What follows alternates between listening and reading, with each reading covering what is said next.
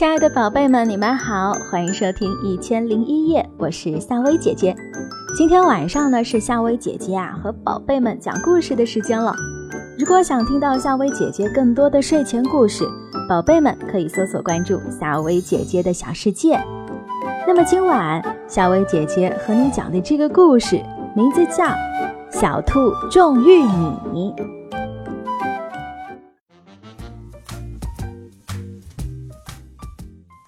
这一年，小兔种了很多的玉米，每天都去玉米地除草、浇水，可忙啦。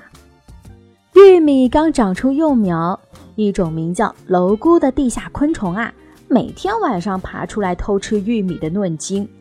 眼看着好多幼苗都枯死了，小兔好焦急呀。青蛙知道后，好心的主动帮忙，他说。小兔，你别急，我来帮你把这些坏蛋消灭了。小兔看了看青蛙，嫌弃它长得丑，说：“哼，你算了吧，还不如我自己来。”几天后，下了一场大雨的土壤结块变硬了，小兔挥舞着锄头，使劲儿的松土，累得汗流浃背的。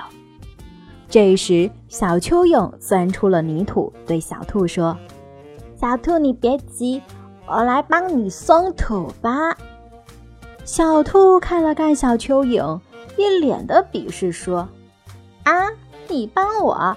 你还是钻地里去玩吧。”渐渐的，小兔地里种的玉米越来越多，发枯变黄的。心地善良的青蛙和蚯蚓就暗地里帮忙。这一幕啊，被出来找食的喜鹊看见了，他夸他们是助人为乐的好模范。秋收季节到了，小兔的玉米获得了大丰收，它很开心，自己坐在院子里啃起了玉米。喜鹊飞来了，它问小兔。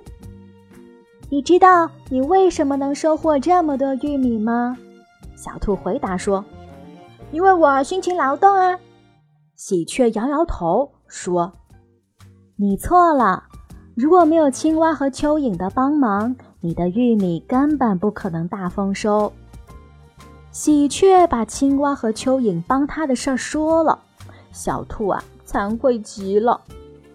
喜鹊接着说：“记住哦。”永远不要看不起他人，也不要拒绝他人善意的帮助，否则你会失去好朋友，也可能会碰见好多解决不了的难题。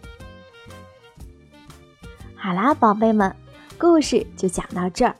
但是这个故事啊，就要告诉我们的是，我们不要看不起他人，也不要拒绝他人善意的帮助。